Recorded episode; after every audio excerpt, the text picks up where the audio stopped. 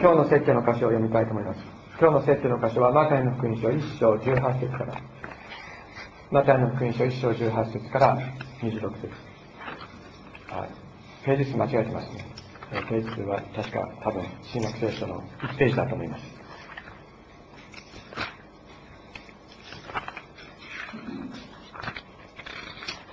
新約聖書1ページ。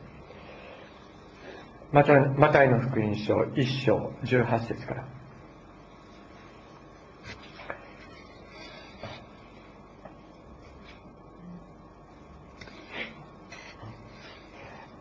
マタイの福音書1章18節イエス・キリストの誕生は次のようであった。その母マリアはヨセフの妻と決まっていたが、二人がまだ一緒にならないうちに精霊によって身重になったことが分かった。夫のヨセフは正しい人であって、彼女を晒し者にはしたくなかったので、内密に晒せようと決めた。彼がこのことを思い巡らしていたとき、主の使いが夢に現れていった。ダビデの子ヨセフ、恐れないであなたの妻マリアを迎えなさい。その体に宿っているものは精霊によるのです。マリアは男の子を産みます。その名をイエスとつけなさい。この方こそご自分の民をその罪から救ってくださる方です。この全ての出来事は、主が預言者を通して言われたことが成就するためであった。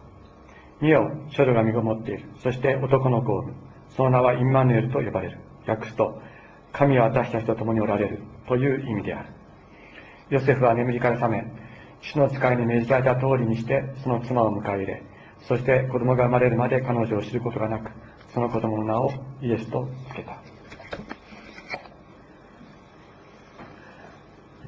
えー、クリスマスが近づいています。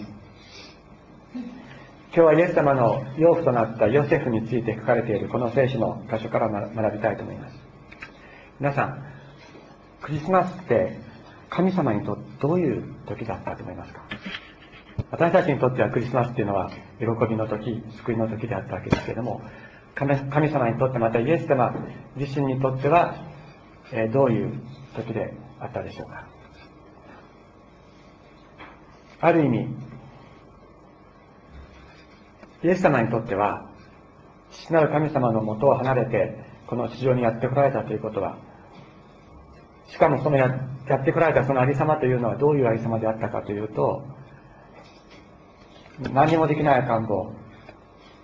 しかも取り上げてくれる助産婦もなく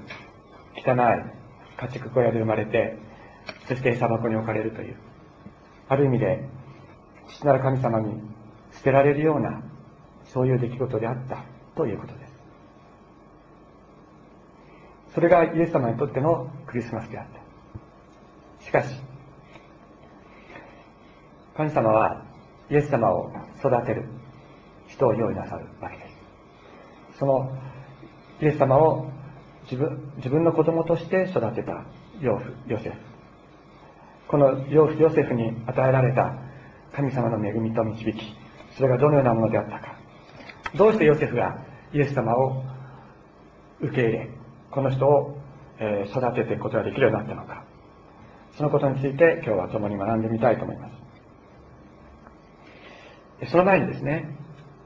あの当時のイスラエルでの結婚と婚約のことについてちょっとお話をしておきたいと思います。で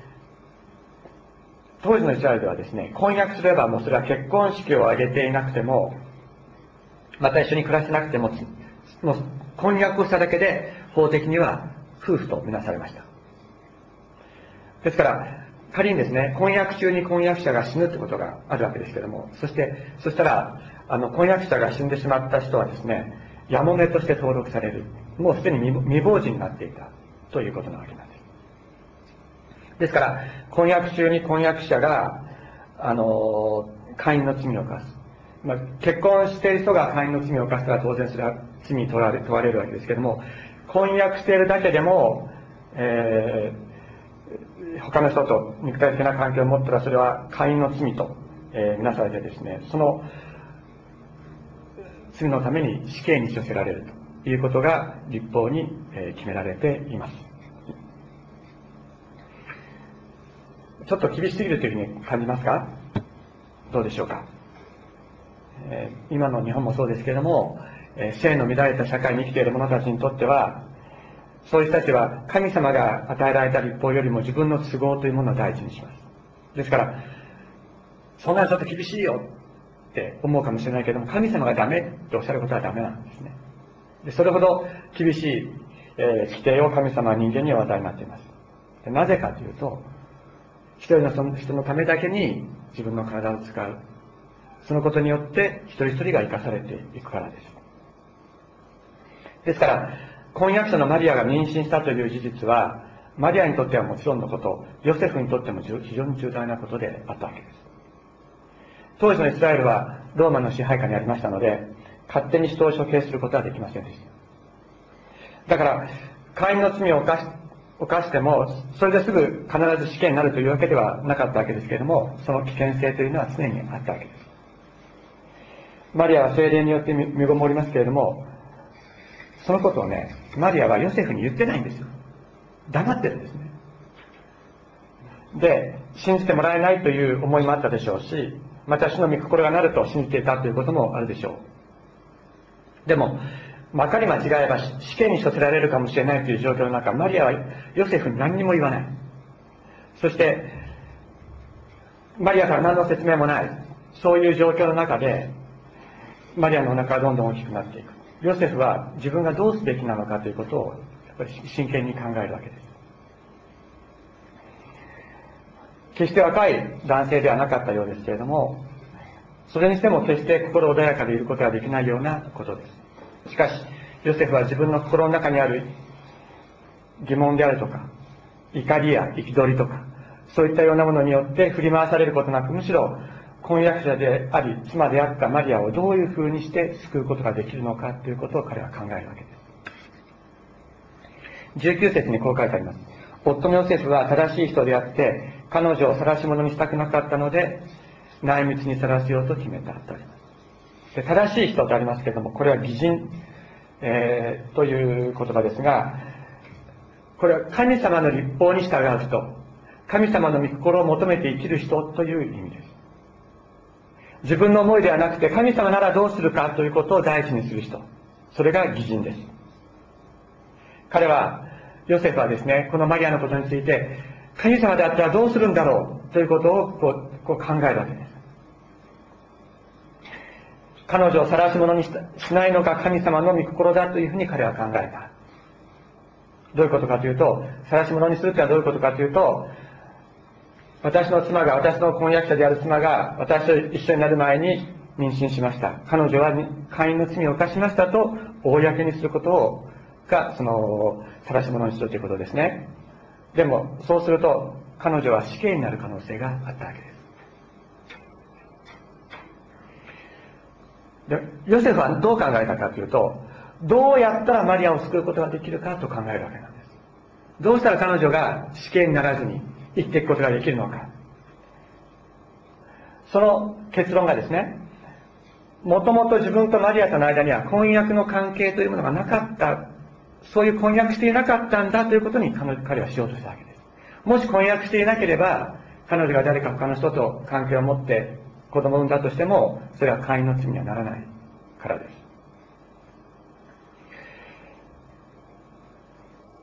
内密にさらせようと決めたというのは、このことを意味しています。ヨセフが神様の御心だと考えたのは、さあどういうことだったかというと、罪は罪だよって言って、罪を裁き、罰を与えることではなくて、どうしたら罪の罰から救ってやることができるのか、ということを、マリアは一生、えー、ヨセフは一生懸命マリアのことを、について考えた。それは彼が彼女を愛していたから。ここにですね、神様がヨセフを選んで、イエス様をお委ねになった一つの理由があるように思います。神様は人の罰を罰するためではなく、罪を許して罰を免れさせるために、イエス様をこの世に送り、十字架にかけることを決めておられたからです。私たちも人を愛するっていう時に、本当にそういうような人間でありたいなと思いますね。どうしたら誰か悪いことをしたとする。そしたら、その人に罰を与えることを考えるのではなくて、どうしたらその人が罰を受けなくても済むようになるのか。そのことを大事に考える人間になりたいなと思います。ところが、ヨセフがこのことについてこうどうしたらいいかこうしたらいいかってこう考えていた時にですね主の使いが夢でヨセフに現れて言うんです。ダビデの子ヨセフ恐れないであなたの妻マリアを迎え入れなさいと。その胎に宿っているのは精霊によるのだと。マリアは男の子を産みます。その名をイエスとつけなさい。この方こそご自分の民をその罪から救ってくださる方ですと見つかいは言います。ヨセフはダビデ王の血統を継ぐ者でした。しかし今だあのヨセフ何やってるかって言ったら皇室って生きてるわけじゃないんです。彼はどういうふうにやって生きてるかというと貧しい身分も低い大工として生きてるわけなんで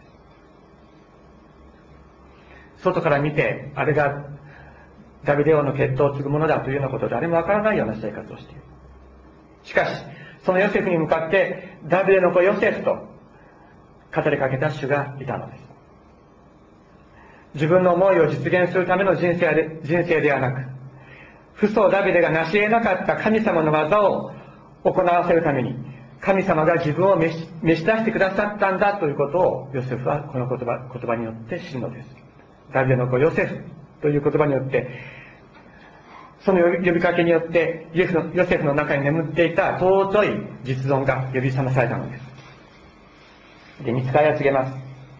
マリアが精霊によって、えー、解任したこと。で彼女が男の子を産むこと。その名をイエスと名付けるべきことを付けられます。イエスっていうのはどういう意味かというと主は救いっていう意味なんですね。主は救いっていう意味なんです。そしてヨセフにとってこの見つかりの言葉この方こそご自分の民をその罪から救ってくださる方ですという言葉。この方こそご自分の民をその罪から救ってくださる方ですという言葉はこのヨセフの生涯を強く導くものとなっていくのです。ヨセフはですねどう思ってたかというと罪を犯したのはマリアだと思ってたんです、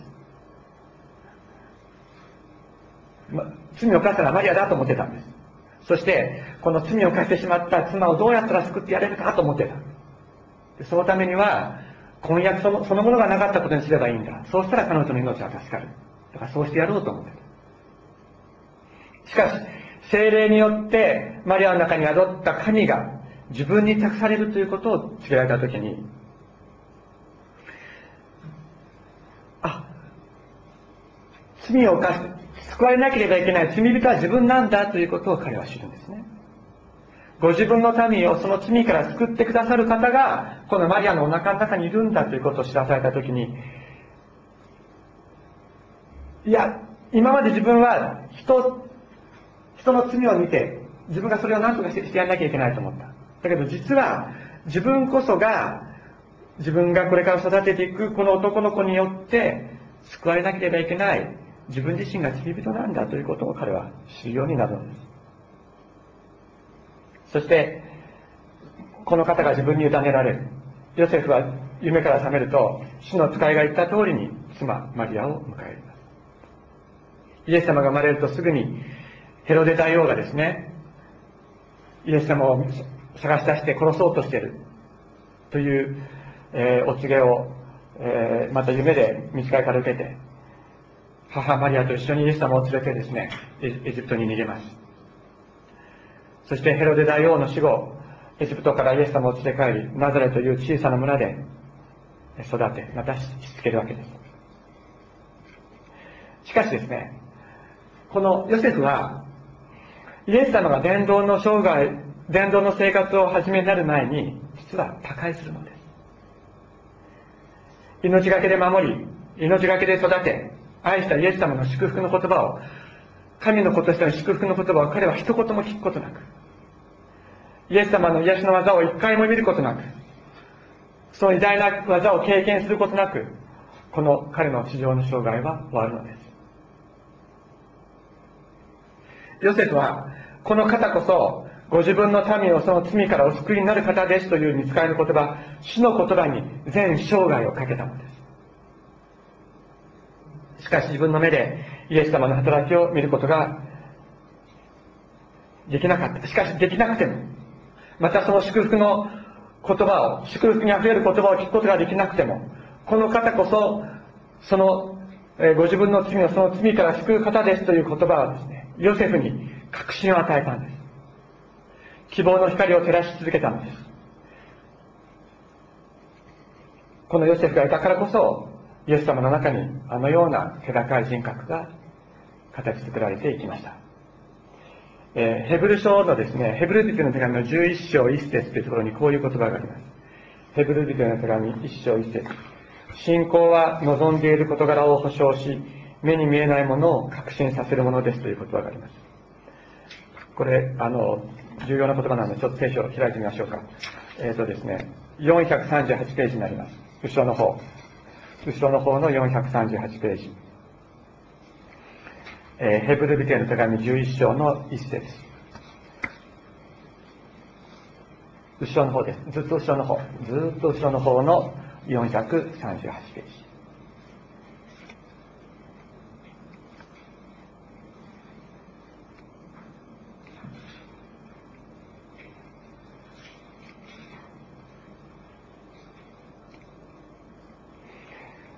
ご一緒に読んでみましょう。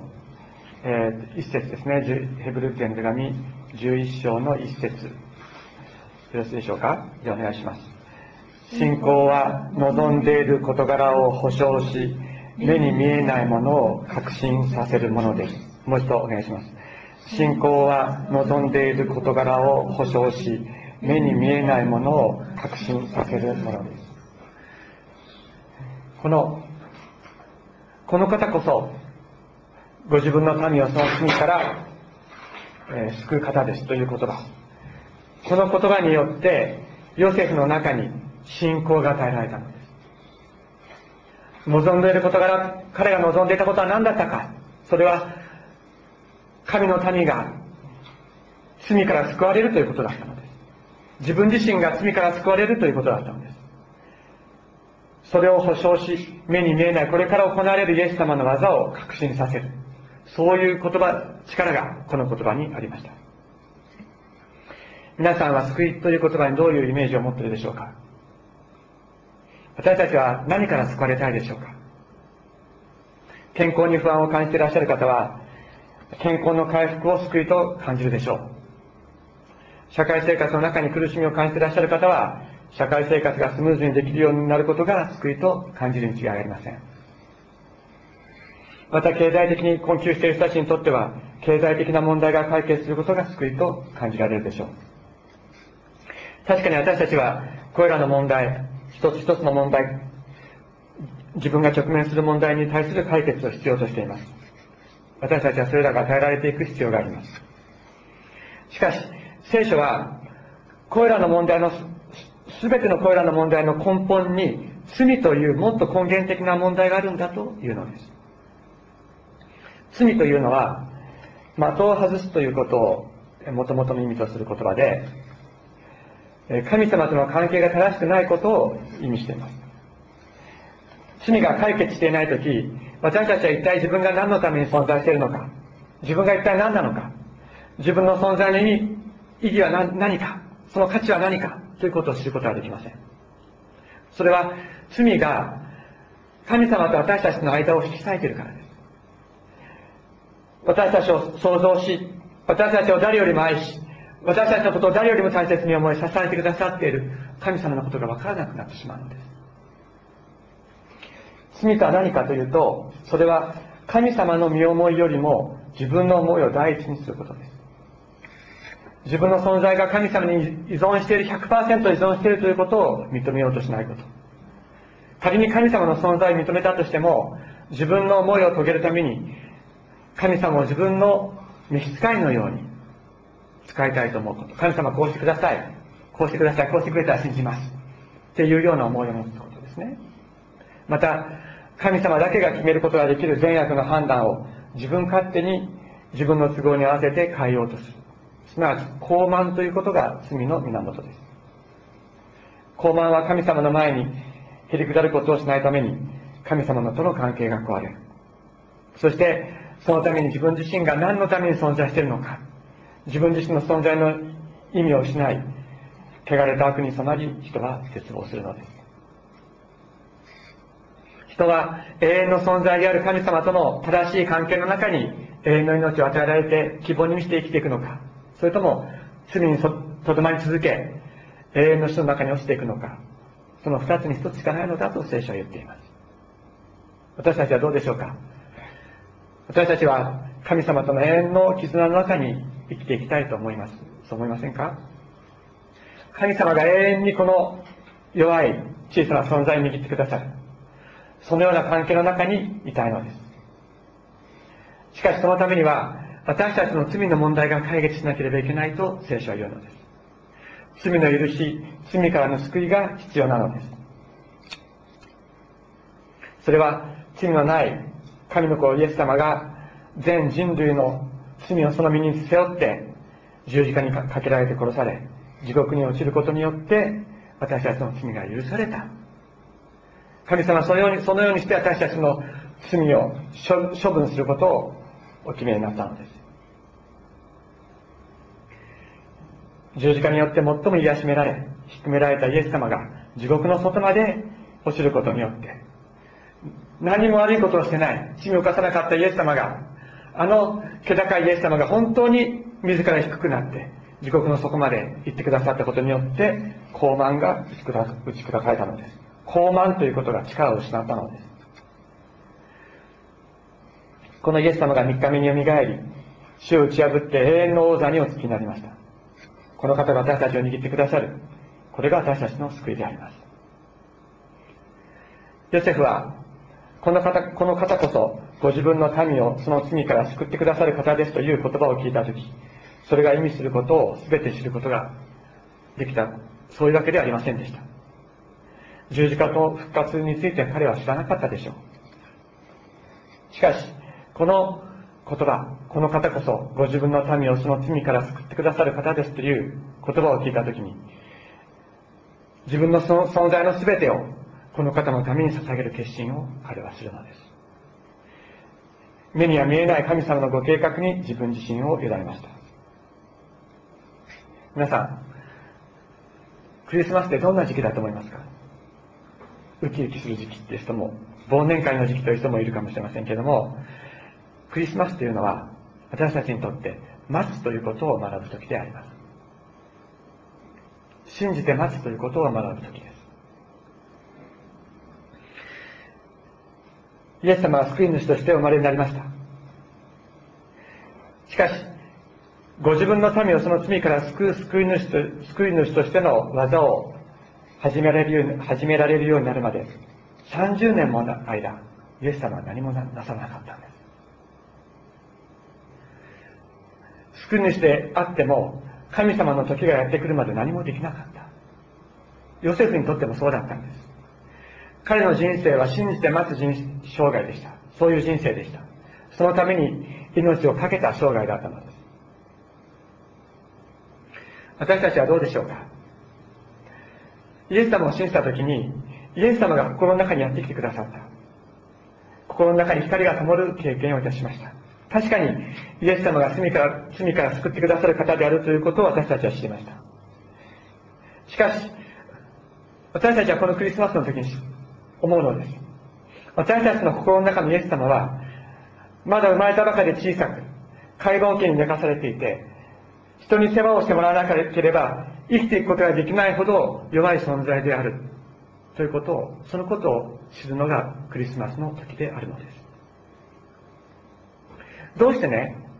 イエス様は弱く小さい存在としてこの世に来られたんでしょうかどうして馬小屋という家畜小屋の汚い中に生まれ、取り上げてくれる助産婦もなく、そして生まれたら解剖期に寝かされるような生涯を始められたんでしょうか。このことについては来週また詳しくお話をしたいと思っていますけれども。それは弱い私たち小さな私たちよりもさらに小さくさらに弱くなることによってそういう形でしか私たちの心に入ることができなかったから。私たちは自分たちよりも弱いものに心を開こうとする。そういう傾向があります。自分よりも圧倒的な大きなものを自分の心に迎え入れることは難しいのです。それは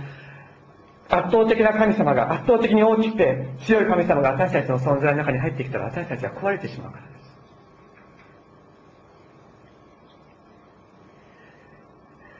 この小さな汚れた心が、私たちの心が受け止められるほど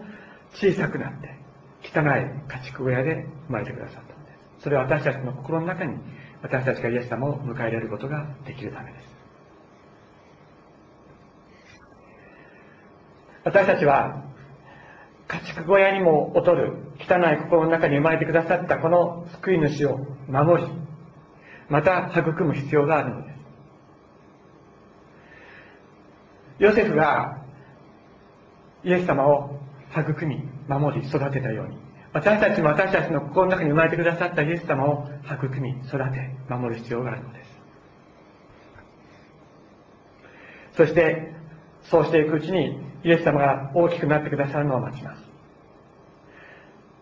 イエス様を守り、育み、待つ間に、私たちの中に、どんどん、どんどんどんどん大きくなっていって、イエス様がやがれやがて立ち上がってくださる時がやってくるでしょう。思いに任せぬ状況の中で、現実の中で、私たちはこの心の中にやってきてやってきてくださったイエス様と共に生活しながら信じてますことを学ぶのです。しかし、いつか必ず、やがて必ずですね、この方が力を持って立ち上がる日がやってくるのです。罪からの救いの技を大きく推し進めてくださるでしょう。いつか私たちがイエス様の十字架と復活の意味を今よりもさらにさらに強く深く知ることができる時がやってくるでしょう。イエス様の十字架の圧倒的な力を、十字架の父親の圧倒的な力を体験する時がやってくるでしょう。そして私たちの存在がですね、罪の子という存在から神の子につく作り変えられ、生まれ変わったということを私たちは経験する時がやってくるのです。その時、私たちにまとわりつく多くの問題、具体的な問題にも解決が与えられていくでしょう。皆さんどうですか？この方こそ、ご自分の民をその罪から救ってくださる方ですという言葉を聞いてどう思うでしょうか？何を感じるでしょうか？私たちは弱く小さく生まれたこの方をこの心の中に迎え入れようと思いませんか？今すぐ何かが起こるわけではないかもしれません。しかしヨセフがその言葉を聞いてそれを信じ目に見えないものを待ち望みつつこの方を育てたようにこの方こそご自分の民をその罪から救ってくださる方ですという言葉を心の中に育んでみませんか私たちは待たなければならないでしょう。しかし、この言葉があなたの心の中に植え付けられ、この小さな救い主があなたの心の中に住み始めるならば、この方は必ずあなたの中で大きくなって、救いの技を行い、あなたを完成してくださるのです。お祈りをしましょう。